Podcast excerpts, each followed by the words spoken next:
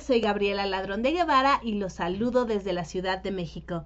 Estoy muy contenta de compartir con ustedes una tarde más de De Todo para Todos donde tu voz se escucha aquí en RAO, Radio Alfa Omega. Cuéntenme cómo los trata esta tarde de primavera aquí en el hemisferio norte y otoño aparentemente caluroso en el hemisferio sur. Cuéntenme cómo les va, qué tal va su día, cómo les ha ido, cómo empieza abril para todos ustedes. Bueno, aquí en la Ciudad de México es un abril cálido lleno de las flores moradas de las jacarandas. Lo, les recomiendo, si vienen a México en esta época del año, creo yo que es una de las mejores épocas para visitar la ciudad porque está tapizada de morado así tal cual con las flores de jacarandas. Además, está eh, muy bien la ciudad en esta época porque no hay tanta gente y en Semana Santa está también bastante despejado todo. Así que los invito a que si tienen planes, disfruten de la Ciudad de México. Y también, ¿por qué no? Disfrutemos de esta tarde en De Todo para Todos, donde tu voz se escucha aquí en RAO, Radio Alfa Omega. Como siempre, agradezco y mando un gran, gran saludo a las personas que ya se comunicaron, que están con nosotros. A María Virginia de León y a Olga de León, un abrazo que nos están escuchando, un abrazo que les vaya muy bien y que tengan una hermosísima tarde. También un abrazo a Katy Gómez, también a Iván, un abrazo que nos desea éxitos y una feliz emisión. Y así es, va a ser una hermosa emisión. También Nini ya está con nosotros. Hola Nini, Miriam también. Muchísimas gracias por estar con nosotros. Y bueno, iniciemos ya. Iniciemos con una de nuestras consentidas, con la doctora Fiona y su cápsula de la risa.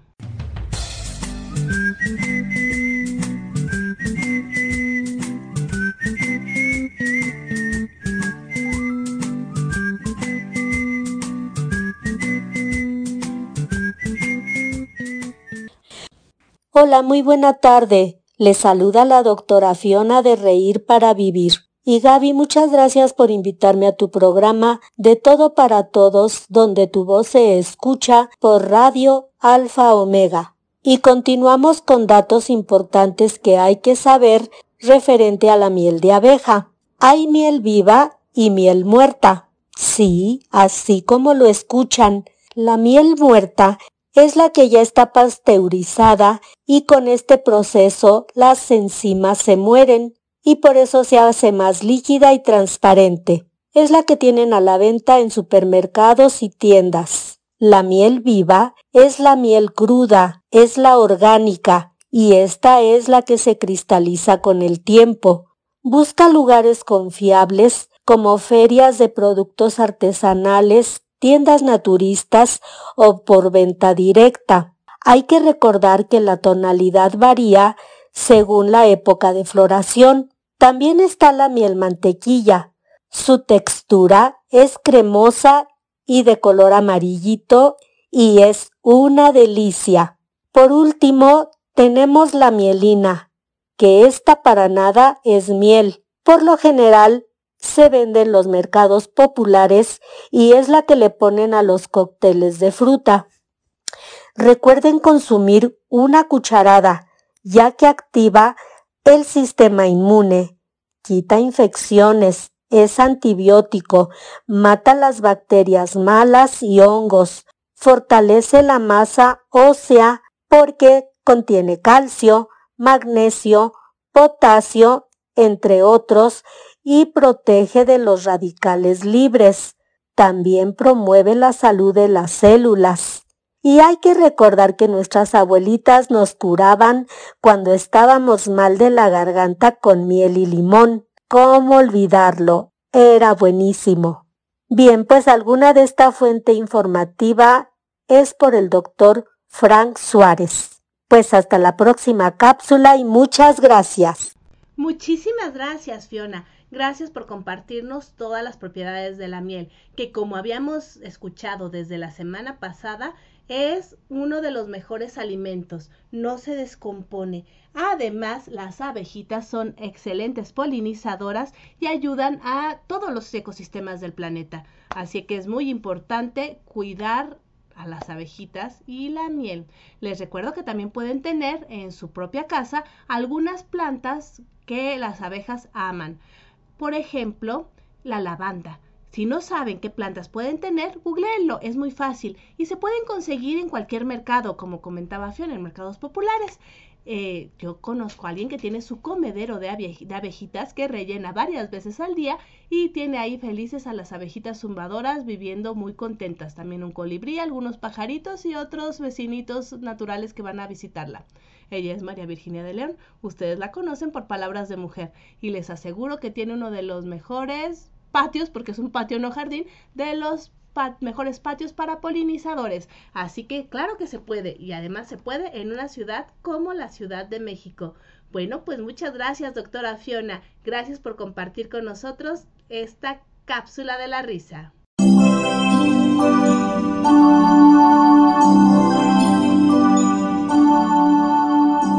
Continuamos en De Todo para Todos, donde tu voz se escucha. Aquí en Radio Alfa Omega, con su anfitriona, Gabriela Ladrón de Guevara.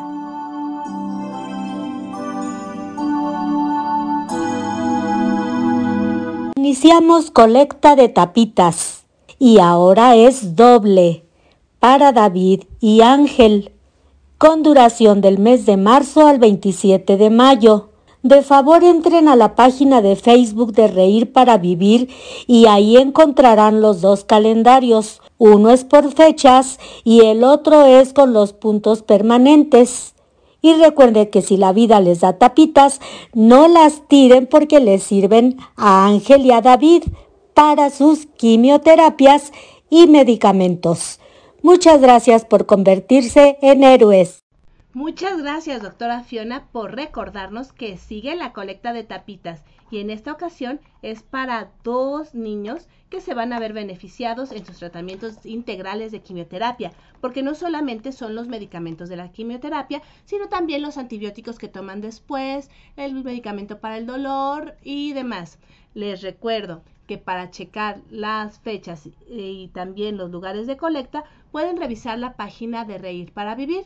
Ahí viene todo de Me acerco a tu sueño, colecta de tapitas. Les recuerdo que esta vez son dos meses porque se, se ayuda a dos niños a continuar su tratamiento de quimioterapias. ¿Y qué creen? Que una de las eh, uno de los puntos que ya conocemos es con la doctora Fiona. Así que chequen en la página de Reír para Vivir y además podrán conocer a la doctora Fiona, a la mismísima doctora Fiona en vivo si van a entregar tapitas al centro de recolección de Etiopía. Así que muy abusadillos. Revisen y recuerden que si la vida les da tapitas, no las tiren. Mejor dónenlas para reír para vivir. Y tenemos ya comentarios. Katy Gómez nos dice, doctora Fiona, me encanta escucharte, eres maravillosa. Ay, muchas gracias, ese comentario les va a gustar. Eh, también tenemos a Nini que nos dice, gracias doctora Fiona por compartir los beneficios de la miel. Miriam, wow, excelente receta con miel, es súper bueno como remedio casero. Gracias doctora Fiona. Miguel manda abrazos. Y también eh, Nini manda aplausos. Miriam nos manda cafecito con galletas y mariposas. Y bueno, también eh, Lucy Trejo manda abrazos y besos. Así que estamos ya muy, muy saludados aquí en la eh, de todo para todos, donde tu voz se escucha en Radio Alfa Omega. Sabemos que abril es mes de las flores aquí en México, por lo menos en el hemisferio norte, empieza a calentarse el ambiente, todos estamos más contentitos, eh, más sol, tenemos también eh, otro tipo de actividades porque al haber más sol salimos, paseamos y bueno, aquí en México esta semana es Semana Santa y hay vacaciones en muchos lugares. Así que también podemos desestresarnos, pasárnosla bien y, ¿por qué no?, escuchar de todo para todos donde tu voz se escucha aquí en RAO Radio Alfa Omega. y escuchar también no solamente hermosos tips como los de la doctora Fiona, sino conocer a personas diferentes, a mujeres extraordinarias y conocer sus palabras. Así que aprovechando, vamos con palabras de mujer con María Virginia de León. Me da mucho gusto saludarles desde la Ciudad de México. Soy María Virginia de León y les traigo la cápsula Palabras de Mujer.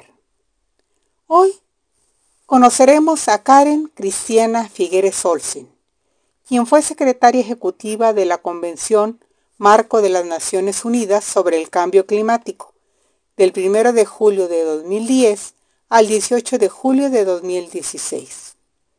Es originaria de Costa Rica, nació en San José el 7 de agosto de 1956. Hija del tres veces electo presidente de Costa Rica, José Figueres, y de Karen Olsen Beck. Cristiana se educó en la Escuela de Economía y Ciencias Políticas de Londres, donde obtuvo el máster en antropología en 1982. Comenzó a trabajar en la Embajada costarricense de Bonn, Alemania. Se mudó a Estados Unidos a mediados de los 90, donde fundó el Centro para el Desarrollo Sostenible de las Américas. Ahí asesoró a los gobiernos de una decena de países americanos en temas de cambio climático. Tras integrar distintas comisiones y participar de la negociación en la Convención Marco de las Naciones Unidas sobre el Cambio Climático, en 2010 fue nombrada secretaria ejecutiva de esta convención, en la que lideró los acuerdos mundiales climáticos por dos periodos consecutivos.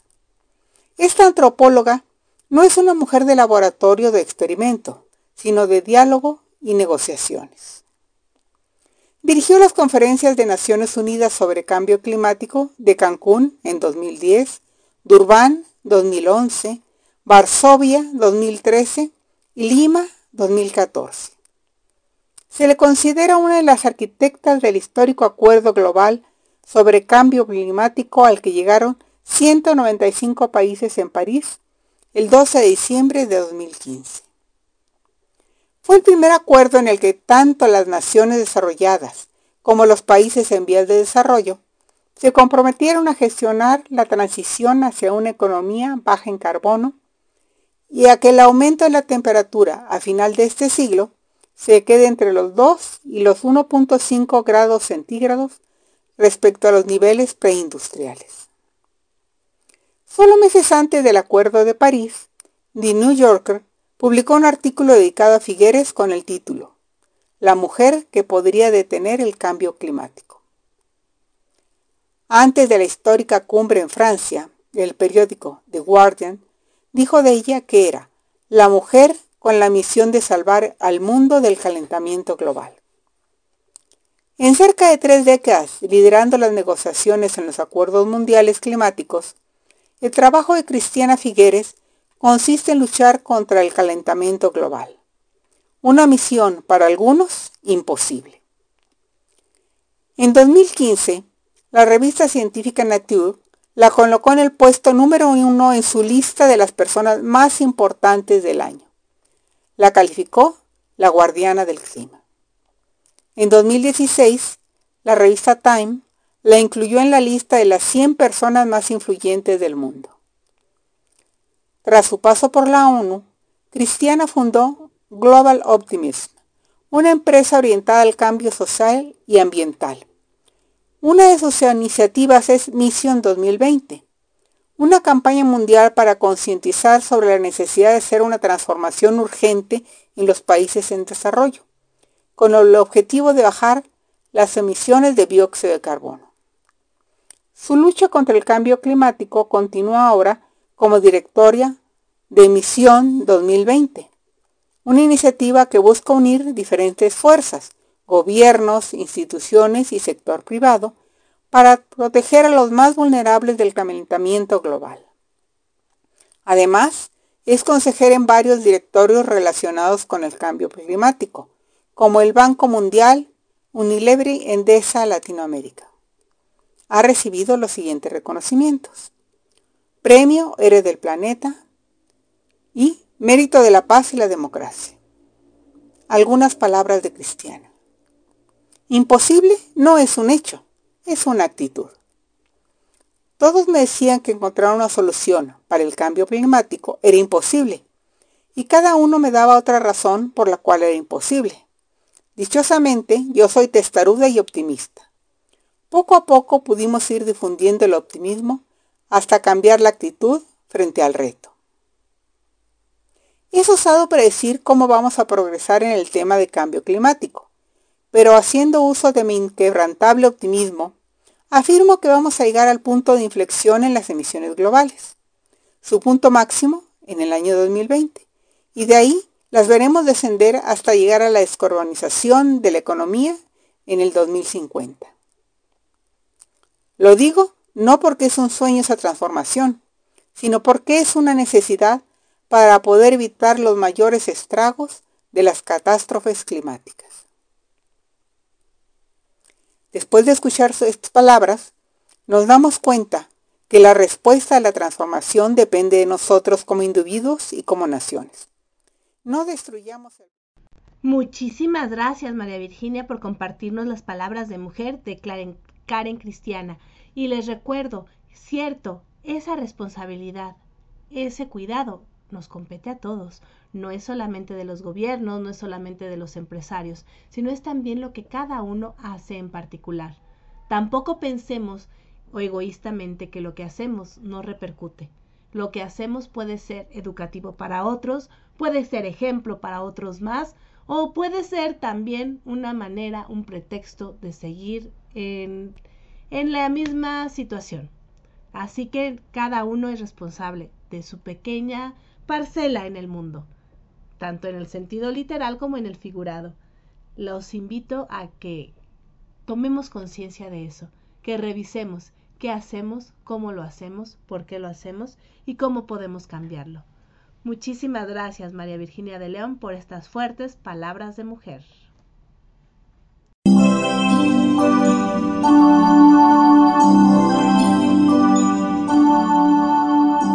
Continuamos en De Todo para Todos, donde tu voz se escucha. Aquí, en Radio Alfa Omega, con su anfitriona, Gabriela Ladrón de Guevara.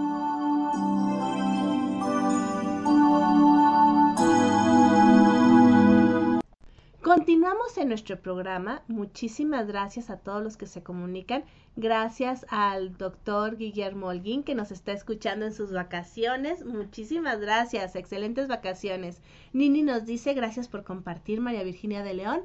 Katy Gómez nos dice muy cierto lo que dice María Virginia. También nosotros tenemos que responsabilizarnos. Cierto, ella toma las palabras de mujer de una investigadora eh, de Karen Cristiana y nos la transporta, nos la da y las podemos utilizar también nosotros como parte de nuestra vida. Muchísimas, muchísimas gracias. Bueno, ya que estamos en una tarde de primavera, relajados, disfrutando de este programa, de nuestro programa de Todo para Todos, donde tu voz se escucha, pues los invito a seguir esta hermosa tarde escuchando a Marc Lavoie, eh, cantante francés, con Tu me suffiras.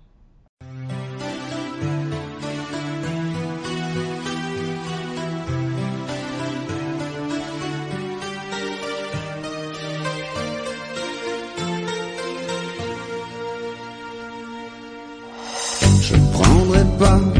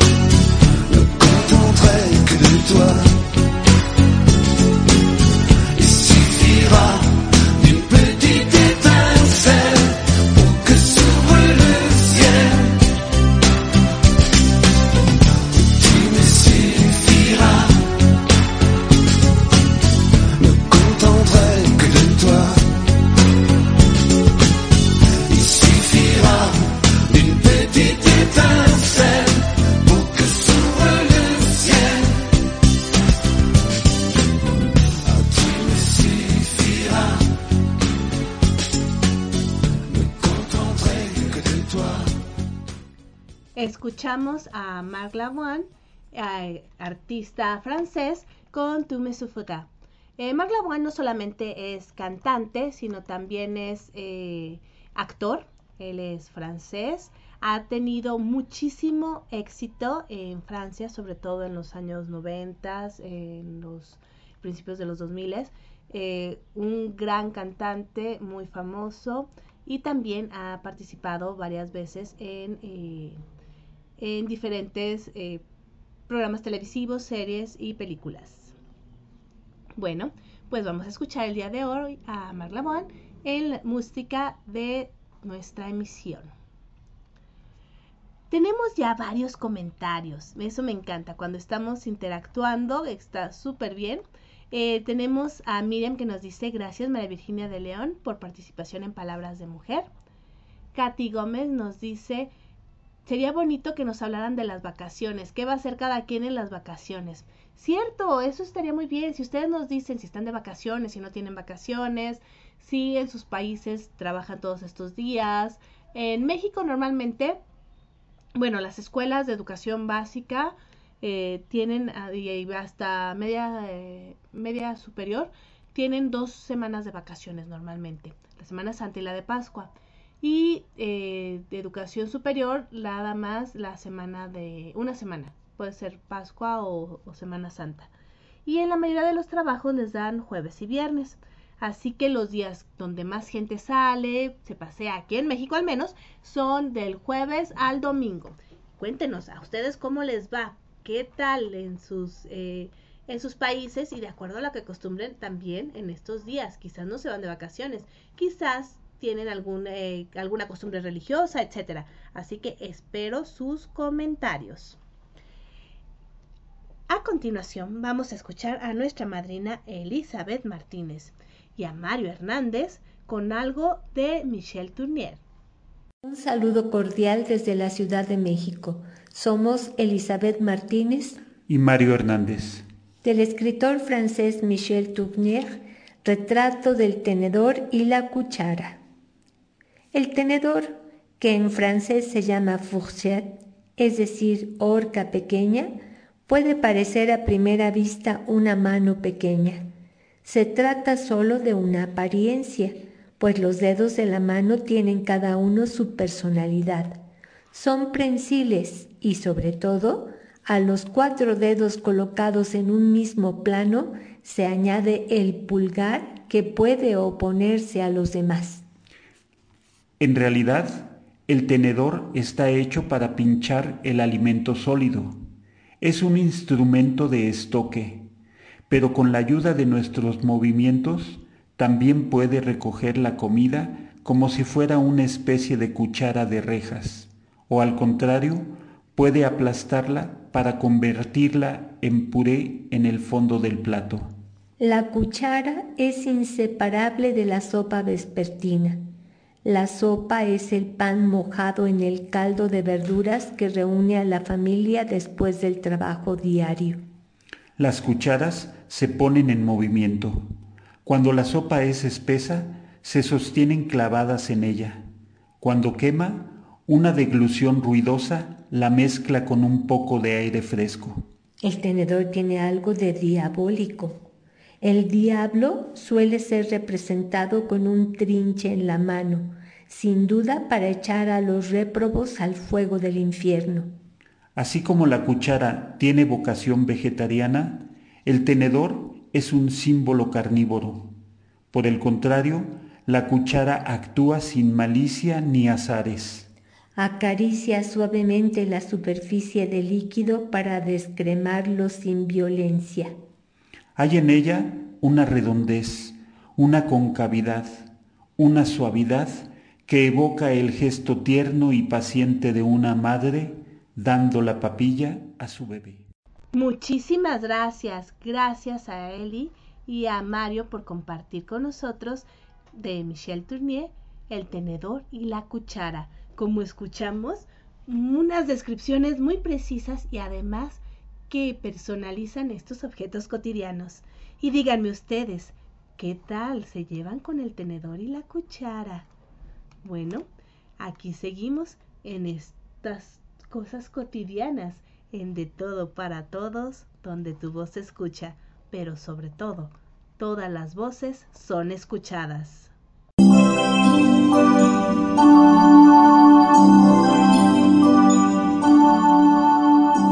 Continuamos en De Todo para Todos, donde tu voz se escucha. Aquí, en Radio Alfa Omega, con su anfitriona, Gabriela Ladrón de Guevara.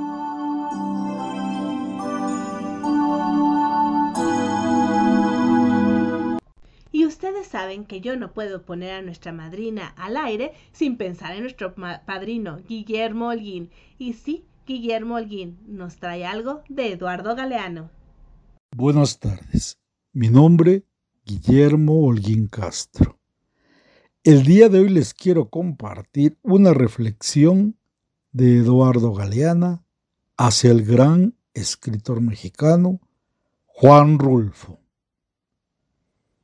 Juan Rulfo dijo lo que tenía que decir en pocas páginas, puro hueso y carne sin grasa, y después guardó silencio.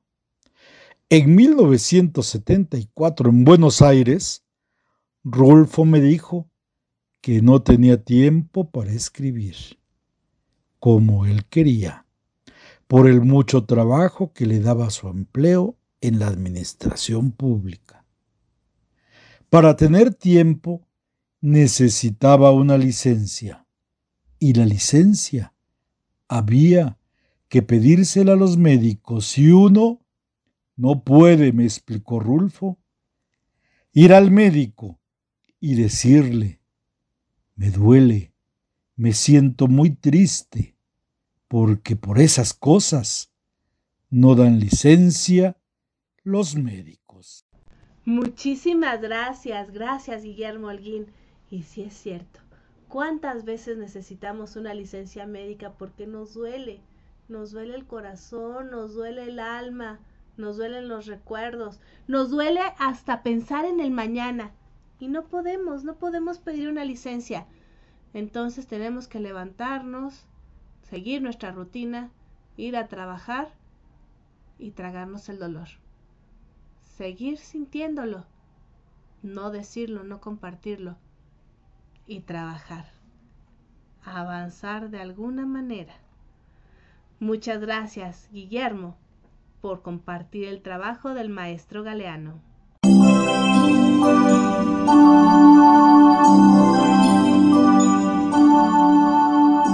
Continuamos en De Todo para Todos, donde tu voz se escucha. Aquí, en Radio Alfa Omega, con su anfitriona, Gabriela Ladrón de Guevara.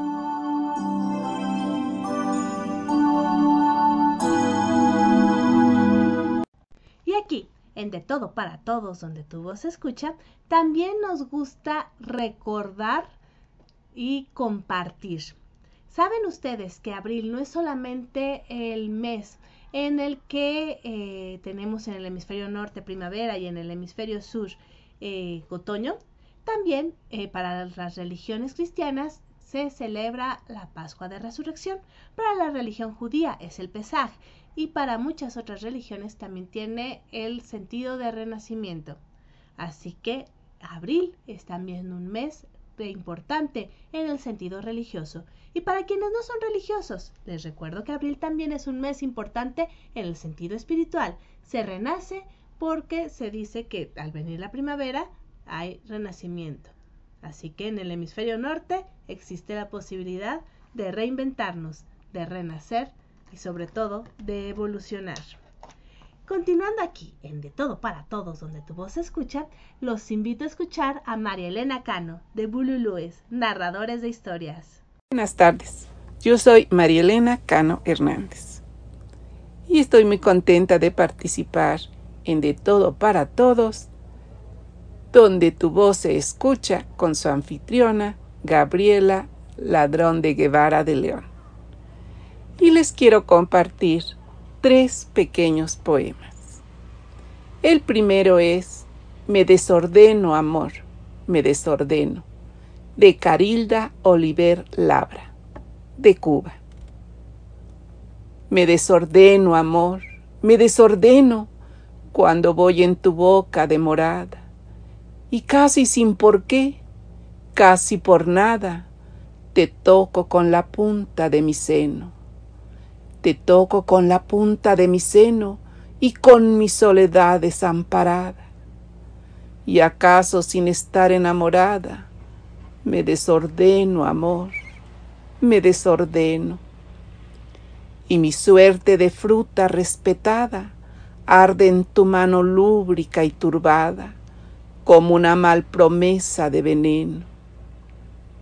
Y aunque quiero besarte arrodillada, cuando voy en tu boca demorada, me desordeno, amor, me desordeno. Bien, el siguiente, ¿qué se ama cuando se ama? De Gonzalo Rojas, de Chile. ¿Qué se ama cuando se ama? Mi Dios, la luz terrible de la vida o la luz de la muerte? ¿Qué se busca? ¿Qué se halla? ¿Qué es eso? ¿Amor? ¿Quién es? ¿La mujer con su hondura, sus rosas, sus volcanes? ¿O este sol colorado que es mi sangre furiosa cuando entro en ella hasta las últimas raíces? ¿O todo es un gran juego? Dios mío, y no hay mujer ni hay hombre sin un solo cuerpo, el tuyo, repartido en estrellas de hermosura, en partículas fogaces de eternidad visible. Me muero en esto, oh Dios, en esta guerra de ir y venir entre ellas por las calles, de no poder amar, trescientas a la vez, porque estoy condenado siempre a una, a esa una, a esa única que me diste en el viejo paraíso. Y ahora, por último, Consuelo, de René Chat, Francia. Por las calles de la ciudad va mi amor. Poco importa dónde vaya en este roto tiempo ya no es mi amor. El que quiera puede hablarle, ya no se acuerda quién en verdad le amó. Mi amor busca su semejanza en la promesa de las miradas. El espacio que recorre es mi fidelidad. Dibuja la esperanza y enseguida la desprecia. Prevalece sin tomar parte en ello. Vivo en el fondo de él como un resto de felicidad, sin saberlo él. Mi soledad es su tesoro, es el gran meridiano donde se inscribe su vuelo. Mi libertad lo vacía. Por las calles de la ciudad va mi amor. Poco importa dónde vaya con este roto tiempo. Ya no es mi amor. El que quiera puede hablarle. Ya no se acuerda quién en verdad le amó y le ilumina de lejos para que no caiga. Muchísimas gracias, María Elena. Gracias por compartir con nosotros estos hermosos poemas. Y también aprovecho para felicitar a María Elena Cano Hernández porque mañana es su cumpleaños. Muchas felicidades, María Elena, directora de Bululúes, narradores de historias.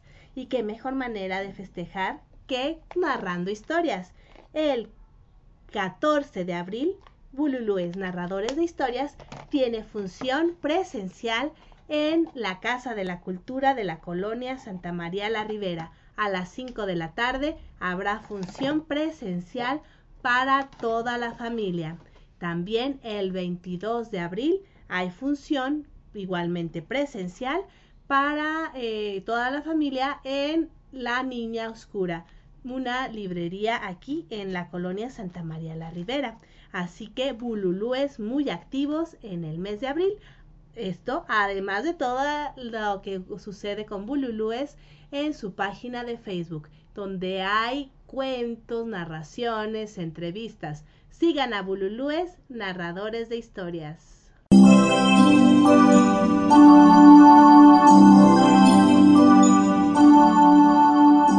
Continuamos en De Todo para Todos, donde tu voz se escucha.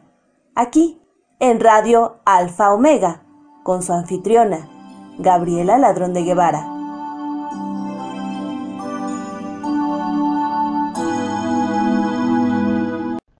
Hay muchos comentarios. Katy Gómez nos dice, feliz cumpleaños María Elena Cano. Muchísimas gracias. También Nini nos dice, Elizabeth Martínez y Mario Hernández, felicidades a ambos, bella declamación, bella historia. También Nini nos dice, muchas gracias doctor Holguín. Y Nini, bellos poemas y excelente declamación, María Elena Cano, felicidades. También María Virginia de León nos dice, muchas felicidades María Elena Cano. Pues sí, Felicidades a nuestra queridísima María Elena Cano Hernández que mañana cumple años. Continuamos aquí con la música de Marc Lavoine. En esta ocasión con su Admasi, una cantante magrebí, nos traen París. J'ai rencontré Swad Massi dans les rues de Paris. Et depuis, je chante avec elle le plus souvent possible. Swad, Massi.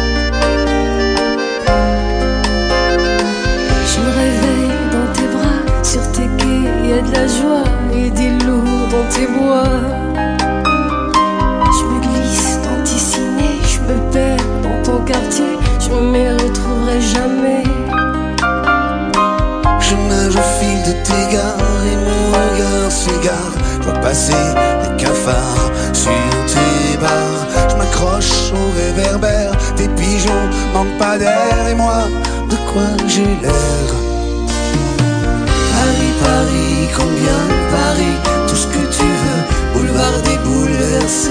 Paris, tu m'as renversé, Paris, tu m'as laissé. Paris, Paris, combien Paris, tout ce que tu veux. Paris, Paris, tu nul. Paris, Paris, perdu. Paris, tu m'as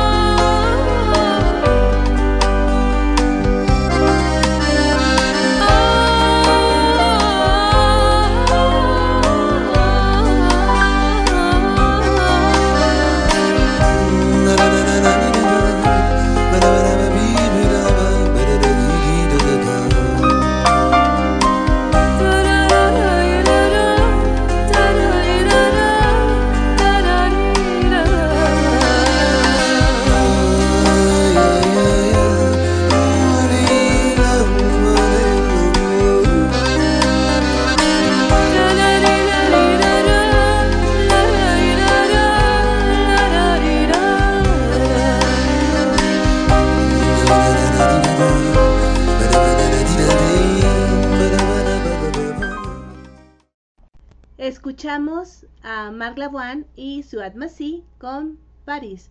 Esta es una de mis canciones favoritas de Marc Lavoine. Les recomiendo eh, escucharla con detenimiento porque es una hermosa descripción de París.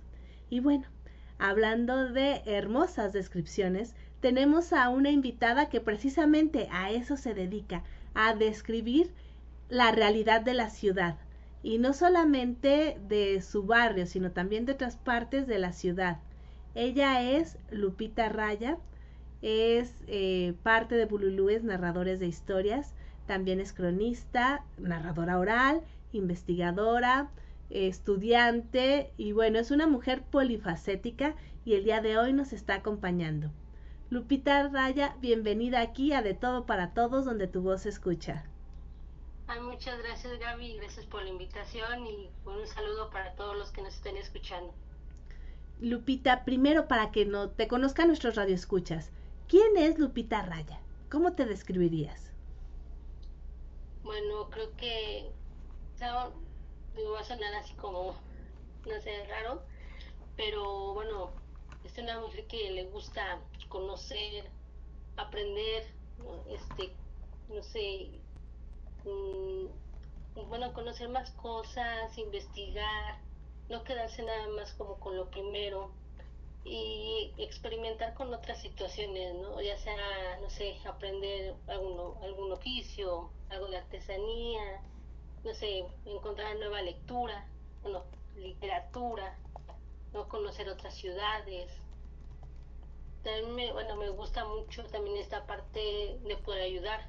No, no me refiero tanto a, sí, al, no sé, así como de lo básico, ¿no? De ayudar a alguien en la calle a cruzar, sino que, bueno, en esta parte, por ejemplo, también como de servicio social, ¿no? De, apoyar luego en la calle.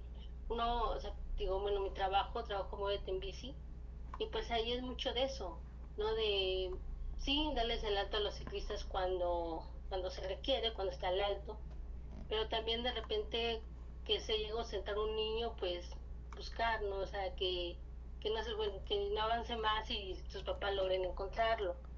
O igual lo que, no sé, llegue a, eh, por ejemplo, una persona adulta que quiera cruzar y hay un montón de gente, pues igual ayudarla a cruzar. O incluso, por ejemplo, con, con lo de los sismos, lo que nos tocó igual uno en una ocasión, que pues fue igual resguardar a la gente que venía en bici, ¿no? Hacerla que se quedara en un lugar en el que no cayera cables, no hubiera accidentes. Y pues también un poco de esta, por otra parte, bien, este, cuando yo llego a, saber algo, a conocer, por ejemplo, pues estaba aprendiendo lengua de señas y de, sí, de repente pues vi que una, una amiga posteó algo y así de, ay, pues mira, así que mira, yo también lo estoy haciendo. Y pues ya igual este, la contacté, estuvimos platicando y fue así como de que bueno, pues nos podemos a practicar, ¿no? Qué bueno que ella es una amiga de hace años y pues siempre, siempre, sido, siempre hemos sido así. Yo incluso, por ejemplo, también con otras compañeras que luego me dicen, ay, tú sabes de joyería, ¿no? Pues enséñame, ¿no? Y yo, sí, pues claro, ¿no? O sea, por mí no hay problema. Claro. Entonces, bueno, en ese aspecto, pues sí me gustaría a la gente, este, luego incluso si alguien no sabe algo pues igual, ¿no? Decirle, no sabes qué, pues, no sé, alguna información, pues digo, bueno, o sea, no hay problema, ¿no? A mí, conmigo, la gente siempre ha sido así de que, no, mira, de Escapotzalco, ay, pues, ¿tú, tú no tienes tal libro, ah, pues yo te lo presto. Entonces, pues, regresando un poco eso, para la gente, pues, digo, se me hace bonito.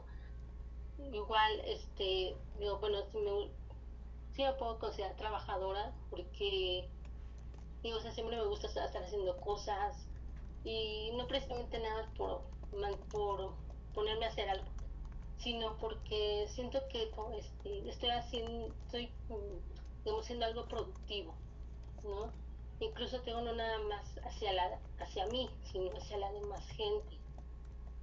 Luego también esta parte que me llena a decir que, que soy amable, ¿no? Que puedo acercar a la gente. Y pues sí, también siento que pues no, no sé si lo sea completamente, pero sí lo trato, ¿no? Porque pues luego hay gente que pues no puede durante el día, ¿no? Pues hay, hay cuestiones, problemas, ¿no? Luego el tráfico también está, pero sí mal, ¿no?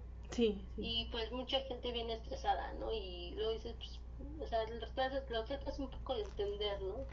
De que luego te contestan mal y eso, y tú, bueno, a lo mejor pues estás estresada, ¿no? No es porque te quiera contestar mal, sino que pues, simplemente pues Entonces pues yo me trato de manejar pues, sobre, sobre ese ámbito, ¿no?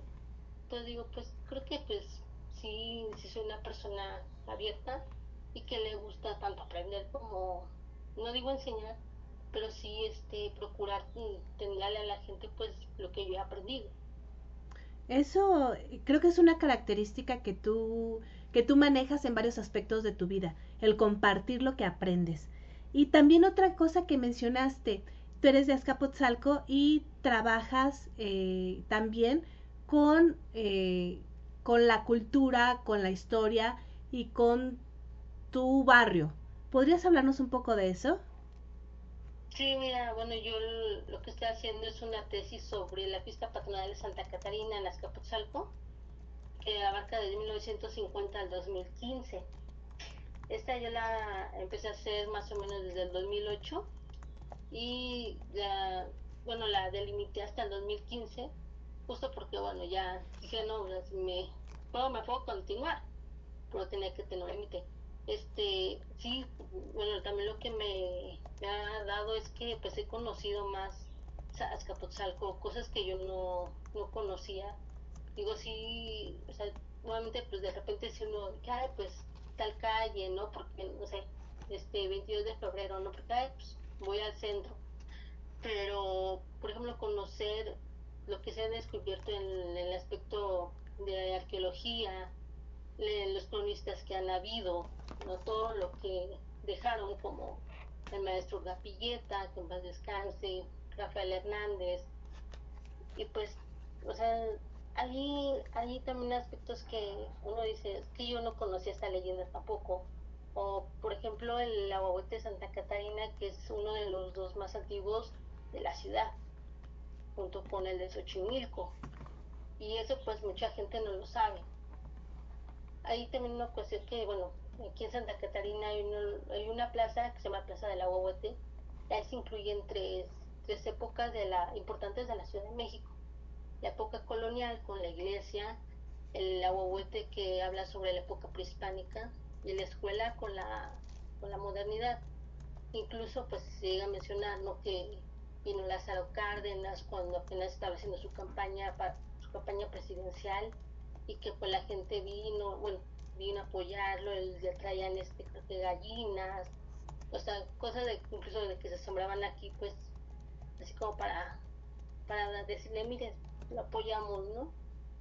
Y llevarse un poquito de Santa Catarina ha habido muchas, muchas cuestiones que pues sí he aprendido, he conocido y creo que incluso, por ejemplo, el rastro de ferrería, ¿no? que a lo mejor he conocido como que una de las grandes industrias de Escapuzalco, junto con la refinería.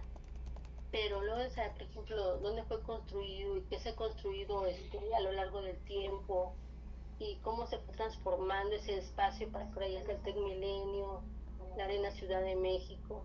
Entonces, es, pues realmente es como abrir otro mundo, no es, no, es solo conocer este la historia de, México, es conocer en sí tu historia, saber de dónde vienes, en dónde estás, o sea, es parte de ti.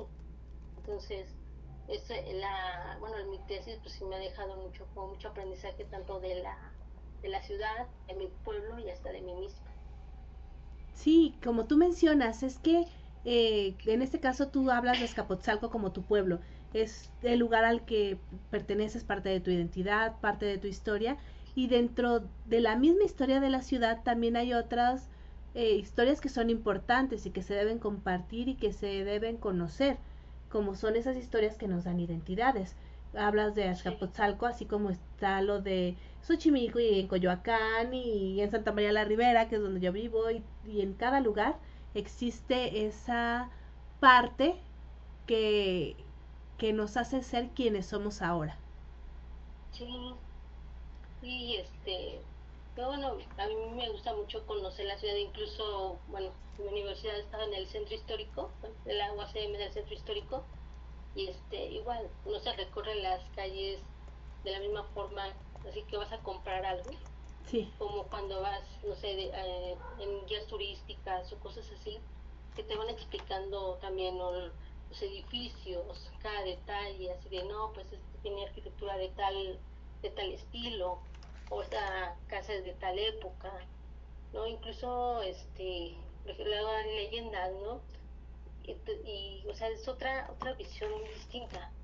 Que, por ejemplo, esta parte, bueno, sí la relaciono mucho con la crónica, porque digo, o sea, no, no es siempre, aunque mi tesis pues sí, ha sido una crónica, pero creo que es como más, como más, luego más personal, ¿no? Más a partir de lo que uno vive, de lo que uno siente, hasta de lo que uno llega, digamos, a leer, ¿no? Por ejemplo, en un mercado. porque mucha gente pues no habla mucho de esos temas, porque a lo mejor pues no para todos es interesante, ¿no? Pero al momento que tú empiezas como a decir lo que viviste, lo que oliste, tendrás cómo era México antiguo, no, pues mucha gente se identifica, ¿no? Porque de, ah, no, yo viví eso, ah, yo también jugaba eso, eso, ah, yo también iba este, con mis amigos, no sé, al río. Entonces, o sea, creo que la crónica, la historia, como que todo lo que voy, he estado estudiando me lleva a eso, ¿no?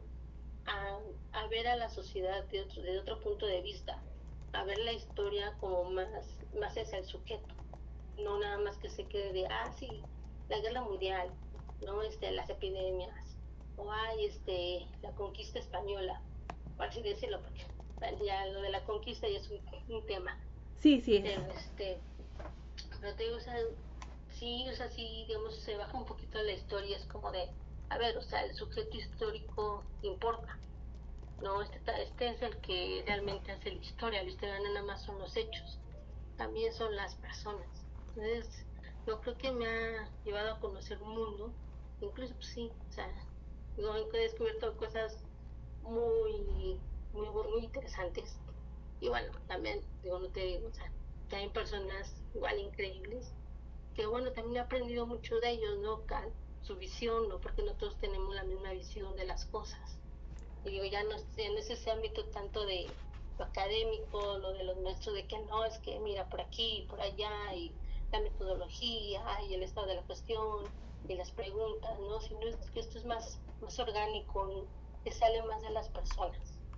Creo que ese es el punto crucial, que ahora no es ver la historia en cuanto a los próceres, en cuanto a batallas eh, y momentos, eh, momentos de quiebre, sino que es ver que hubo personas involucradas, personas con una vida completa que también tenían sentimientos, emociones y que por eso tomaban las decisiones que tomaban. Eh, no es lo mismo pensar, por ejemplo, en un Napoleón Bonaparte conquistador de Europa o el Napoleón Bonaparte que aprueba la ley de adopción para adoptar a los hijos de Josefina, por ejemplo. Ajá. Que también eso cambia nuestra visión y que la historia no es solamente la que escriben las eh, la que se escribe oficialmente, sino la que guardamos cada uno en nuestra memoria, en nuestra familia, en nuestro barrio. Sí, incluso este, bueno, por ejemplo, algo que, bueno, por esto este, hizo un artículo, bueno, sí, está a punto de publicarse un artículo que va a salir en la revista Historias Metropolitanas de la, de la UAM, que habla sobre el rastro de Ferrería. Y primero lo, dije, lo puse porque dije, bueno, es un tema que, que abordo así, bueno, de manera muy rápida en mi tesis, pero dije, bueno, lo podría abordar un poco más. Y bueno, al momento de estar leyendo y todo, de repente engañé porque dije, bueno, mi familia trabajó en el rastro.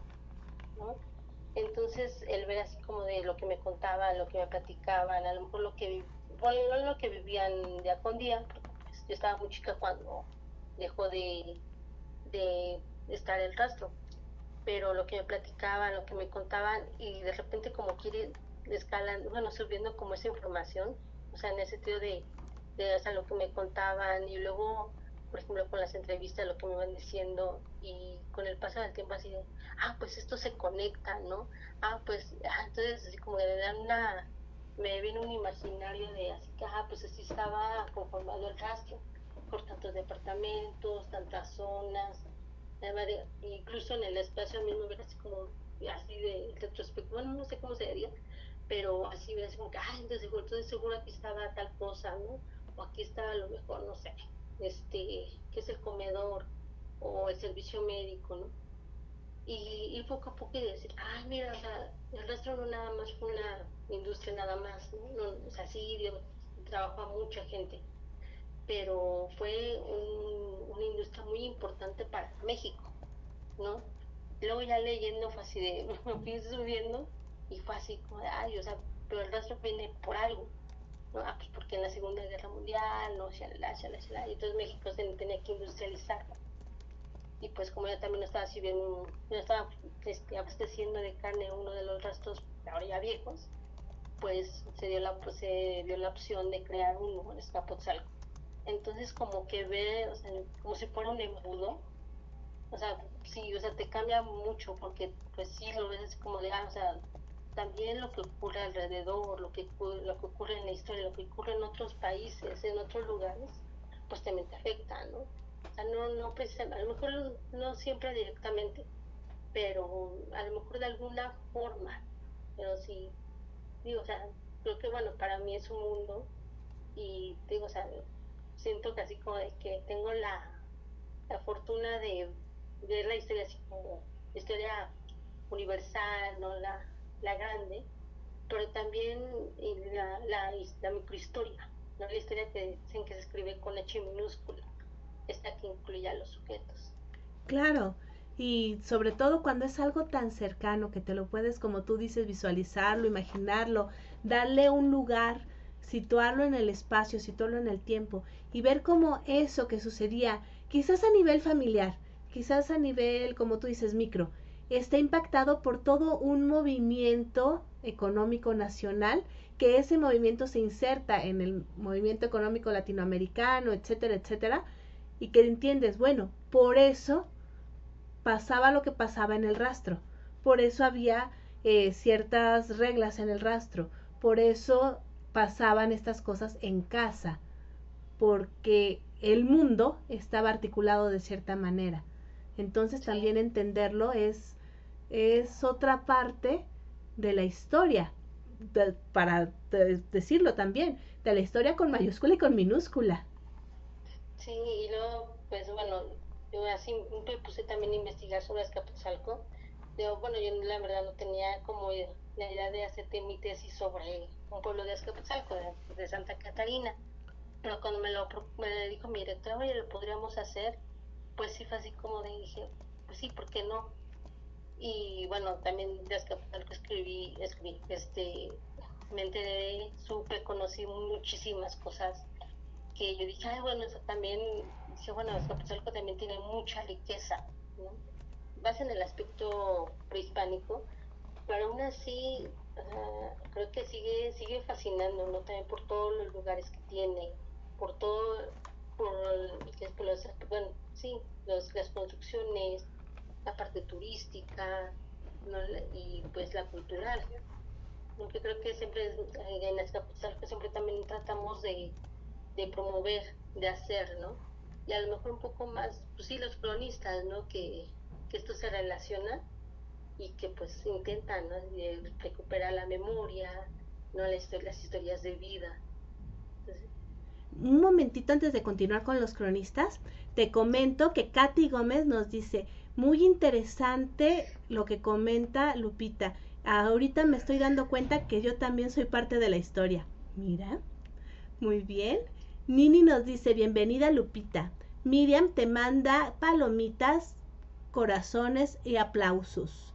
Erika manda un ramo de flores moradas eh, y manda saludos. Erika eh, y Nini mandan saludos. Y Katy Gómez nos dice, excelente conversación, muy interesante. Ah, muchas gracias, se los agradezco de todo corazón. Y bueno, volvemos a la crónica. Tú también eres cronista y eres cronista de Azcapotzalco. Cuéntanos esa faceta de tu vida. Pues mira, bueno, esta de entrada igual, yo ingresé al taller de formación de cronistas y narradores orales del maestro Rafael, Hernández, que en paz descanse. Pero yo, yo fui porque, la verdad, pues sobre el tema de tesis hay muy poco. En sí lo que hay son nada más documentos de la comisión de fiestas, los programas que, que dan sobre la fiesta, alguno que otro escrito, pero nada oficial ni libros, ni en los, los grandes archivos, ¿no? ni en el de la Nación, ni en el Agrario, ni en el de la Ciudad de México.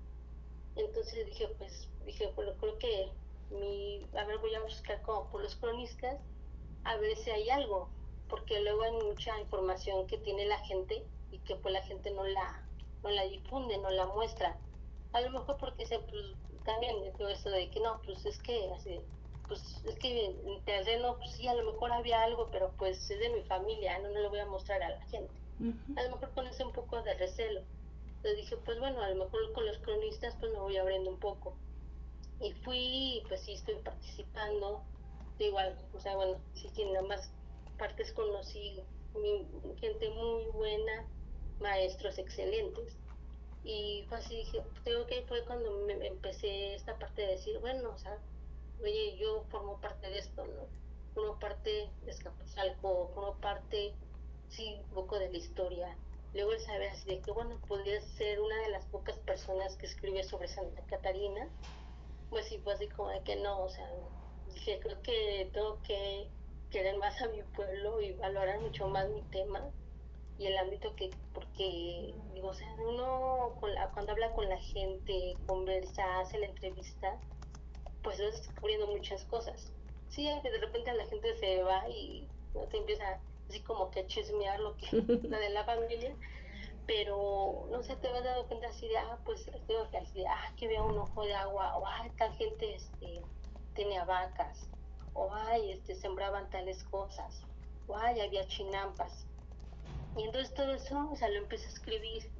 Incluso en, en esto también, este, se creó, bueno, cuando, es, bueno, más bien Rafael tenía, el maestro Rafael, perdón, tenía su grupo, su colectivo que se llama Tlatoque, cronistas y narradores orales, y este, y ahí pues, hacíamos crónica, hacíamos narración oral, y ahí entre los, los pocos que quedamos al final, bueno, digo pocos, quedamos no porque no haya, sino porque cuando el maestro falleció, pues, digamos que pocos fuimos los que tomamos el mando del, grupo y del taller de formación. Se creó una, una revista, una revista sobre relatos y crónicas.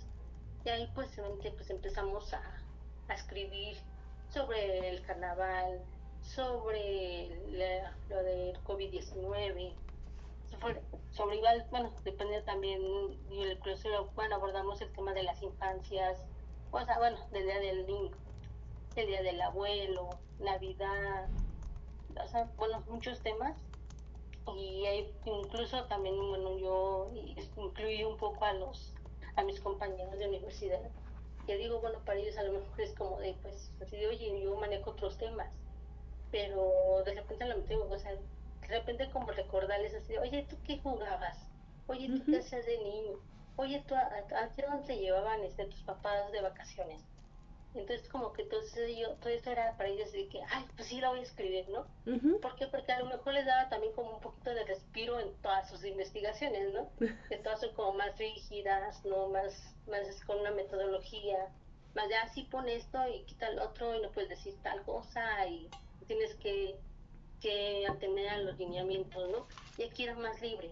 Entonces, pues hicimos lo de la crónica y pues yo por mi parte pues empecé con esta parte, bueno, voy, quiero ir a, a ver lo de la, a, a investigar lo de la Merced, lo de Tepito, este, a lo mejor mismo centro histórico, a lo mejor también uno que otro, no sé, museo que haya sido, no sé, una hacienda, algo anteriormente y incluso Xochimilco, ¿no? Que yo nada más iba y era así como que, pues sí, el centro.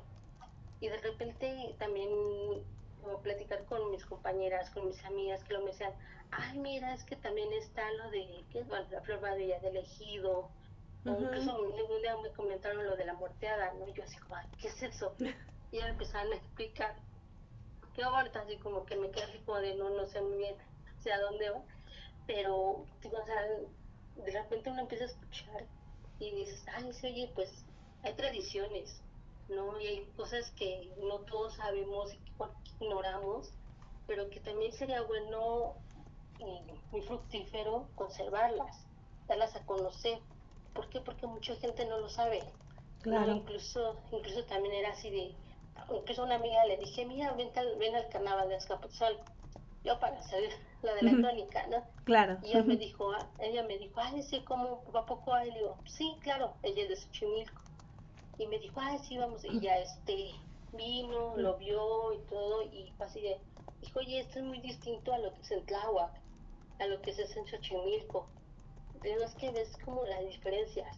Incluso igual una amiga es de Iztacalco y también me decía, ay, sí, yo no sabía que en Azcapotzalco había un carnaval entonces entre las tres empezamos a platicar y pues vimos muchas diferencias.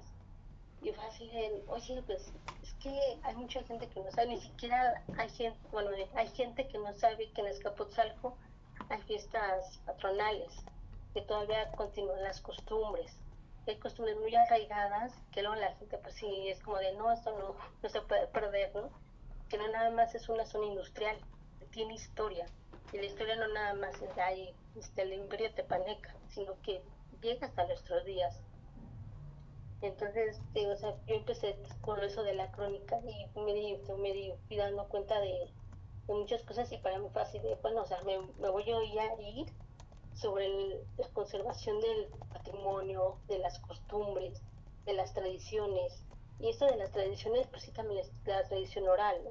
Las leyendas, los cuentos, los mitos, todos estos relatos.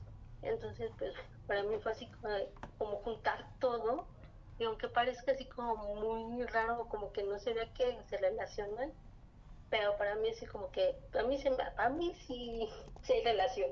Claro. Y, y neta, pues, o la verdad pues lo disfruto mucho, ¿no? Incluso en esta, en esta parte de, del, pues, de las costumbres, de las tradiciones, pues también me quise incluir un poco en lo que es la cartonería, estoy pensando en la cuadernación, en la joyería artesanal, porque también no nada más es de, ay, pues me gustaban los aretitos, o me gustó esto, me gustó el cuaderno, ¿no? Sino que también es otro, otro mundo, otro, otro aspecto, porque luego pues no son los, los típicos artículos que se venden en una tienda, ¿no? O ya tienen algo, sino que pues ya o sea, es, un trabajo hecho a mano, ya es un trabajo con una intención, ¿no? Y pues es algo que vemos pues de los artesanos, ¿no? Que ahí ponen su vida, ahí ponen sus tradiciones, ahí ponen sus costumbres. Y vemos, por ejemplo, hay, hay, hay culturas en donde pues sus bordados tienen un significado, no nada más donde aquí pongo el, el venadito, no es porque así, ¿no? Aquí porque me gustó. Ajá, sino que todo tiene un significado, todo tiene un porqué. Entonces pues yo me fui sobre eso y dije, bueno, pues claro, que yo me voy a dirigir hacia lo que son las costumbres, las tradiciones, a recuperar toda esa memoria. Digo, bueno, es, muchísimo trabajo. Pero digo, bueno, pero pues al menos apoyar con algo. Y bueno, la toque pues sí, sí me ha ayudado mucho con eso. Digo, bueno, es pues sí con la, con la narración oral que, digo, o sea, siempre, siempre uno conoce cosas o uno, también te acerca, te acerca a la gente Cierto. también, sí, también los lo distraes un poco de todas sus cosas que traen, ¿no? Y les cuentas, les platicas y ya, o sea, es como si a lo mejor como tuvieran una, una televisión en su cabeza y, ah, sí, me estoy imaginando, no sé, está así el pececito que, que están contando, ¿no? De que, ay, viajó al espacio, ¿no? Y, y conoció las estrellas, no sé qué. Entonces, como que la gente se lo imagina y se olvida un poco de sus problemas y pues, o sea, todo eso me lleva así como de que, pues, creo que sí está relacionada esta parte de acercarte a la gente, de escucharla, de, no digo atender sus necesidades, pero sí, sí de ver que realmente es, son, son importantes. No, no tengo nada más porque, ah, pues, es fulanita tal, sino por el simple hecho de que cada uno desde su lugar está haciendo algo, que a lo mejor no ve, ¿no? Pero pues todo el mundo aporta algo. Como decía el maestro Rafael, todos aportamos algo. Sí, así es. Y bueno, antes de continuar, eh, como tenemos oyentes de varias partes de Latinoamérica y bueno, hasta de Europa, yo conozco al grupo Tlatoque, pero tú dinos, ¿qué significa primero Tlatoque y a qué se dedica el grupo Tlatoque? Bueno, Tlatoque está relacionado más con las personas, bueno, con el individuo que habla que, da un mensaje. Y pues la toque lo que, digo, hemos estado este, un poco en pausa porque no tenemos tenido recursos para continuar con la revista. Incluso, bueno, tenemos el taller de formación de cronistas, pero este, bueno, por determinadas circunstancias no se pudo dar. Pero sí hemos estado en esta parte de narración, sí estamos presentes en, en, en YouTube con narraciones, con cuentos. Y pues sí, pues incluyen pues muchos narradores y personas que si llegan a decir, ay, yo, yo narro una, una historia, ¿no? Y también está conformada por, por personas que igual están interesadas pues, sí, en la historia, en difundir. Y digo, o sea, mm, también, bueno, hay, hay, un poco este vínculo entre las personas que, digamos, tienen una formación, o sea, una formación universitaria, y personas, digamos, es que no quiero decir comunes, pero bueno, personas que no tienen ese, ese nivel académico. Pero es un lugar en el que se puede juntar cualquier persona, cualquier persona es bienvenida y quien guste, o sea, pues si quiere narrar algo, contar una leyenda, no sé, está el, canal de YouTube, este, y, este, es un grupo de personas que pues tratamos de continuar con la cultura, de continuar con estas historias, de preservarlas. Digo, no nada más, o sea, sí va a quedar en el video, sí va a quedar en la revista, pero todo esto se hace no nada más para, para que ahí vamos a hacer algo, sino para que se quede, porque incluso hay muchas cosas, por ejemplo, había escuchado que había un, bueno, vi en un documental, que había este, como un cancionero, ¿no? Y mucha gente así de que no, pues cuando se muera la persona que es dueña del cancionero, pues ya, hasta ahí quedó, ¿no? o, la persona que pues tocaba tal instrumento, pues a lo mejor ya, ya, pues, pues, si se llega a morir, pues ya nadie va a saber de ese instrumento, ¿no? Entonces que todo eso quede en un registro. Y eso es lo que pues busca también hacer Tlatoque. O sea, sí, formar cronistas, y formar narradores y difundir la cultura. Y sobre todo eso, que no se pierda, que no se pierda la cultura, que no se pierda el, el saber, que no se pierdan las historias, porque son parte de nuestra identidad y llega un momento en que si la persona que las cuenta, la persona que las conoce, desaparece, por cualquier razón, la historia se pierde y la cultura pierde, la localidad pierde, todos finalmente eh, nos quedamos como huérfanos. Incluso este, pues sí hay cosas, hay historias que, digamos, la gente mayor, bueno, la tercera edad, pues sabe, conoce, ¿no? Y las nuevas generaciones, los niños, pues ni idea, ¿no? Y hay mucha gente que, pues sí, no decimos, bueno, me incluyo, decimos de que es que si esta gente llega a, morir, algo así, pues ya lo que sabía, los conocimientos que tenía, la sabiduría, pues se va a perder. Y y es algo que pues que al menos para que los niños conozcan, los jóvenes, ¿no? O incluso pues personas de distintos lugares sepan que existe algo, ¿no? Creo como el carnaval, que mucha gente no, no sabe que, existe, ¿no? Incluso tengo que las fiestas patronales, que me decían, o sea, como que la gente decía, alguien es pues algo de fiestas patronales, ¿no? Como algo raro. Incluso en una ocasión, bueno, escuché un comentario de de una persona que decía, ay, fiestas patronales, ay, pues eso ya no está de moda, ¿no? Eso nada más existe en los pueblos, refiriéndose pues, a lugares como Oaxaca, Michoacán, todo eso. Y pues sí te queda así oye, o sea, sí, sí existen aquí en la ciudad, ¿no? Y creo que no es como para menospreciar, es más como nada para, para acoger, como para decir, mira, estas son nuestras tradiciones, esto es lo que somos, esto forma parte de la identidad de México. Exacto. Y bueno, también esa parte que, que se nos olvida que, por ejemplo, Azcapotzalco, y muchas personas también lo consideran un pueblo. Sí. Así como Tláhuac, así como en Iztacalco, que son pueblos dentro de la ciudad. Y esto no es de meritar la comunidad, ni el barrio, ni nada, sino es una manera en la que se identifican los mismos pobladores. Entonces... son, son sus usos y costumbres. Claro, claro, y es importante y es valioso y es bello, porque no es solamente la parte de que, bueno, sí hay que rescatarlo porque es algo curioso, no, es parte de lo que somos y dentro de todo es belleza. Y compartirlo nos, nos ayuda a entendernos, nos ayuda a, a saber quiénes somos y, y también, ¿por qué no? ¿Hacia dónde vamos y por qué? ¿Por qué hacemos las cosas que hacemos? Sí, incluso este, ya voy por otro lado, persiguiendo con lo, con lo mismo.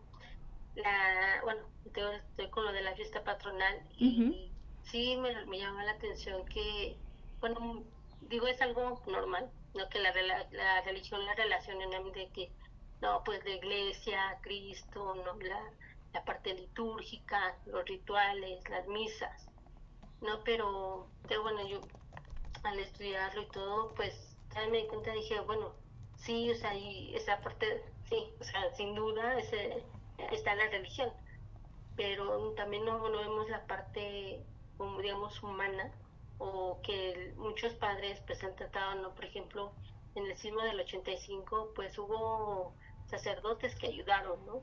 Ayudaron, que estuvieron ahí, este, ayudando a las personas damnificadas, o a lo mejor buscando alguna forma de que se les resolviera a las personas, a lo mejor en donde vivían, o a lo mejor este, darles un, un lugar así como pues en lo que vuelves a tu casa como la tenías, o al menos tengas un lugar en donde llegar, pues aquí está, no sé, un albergue, algo.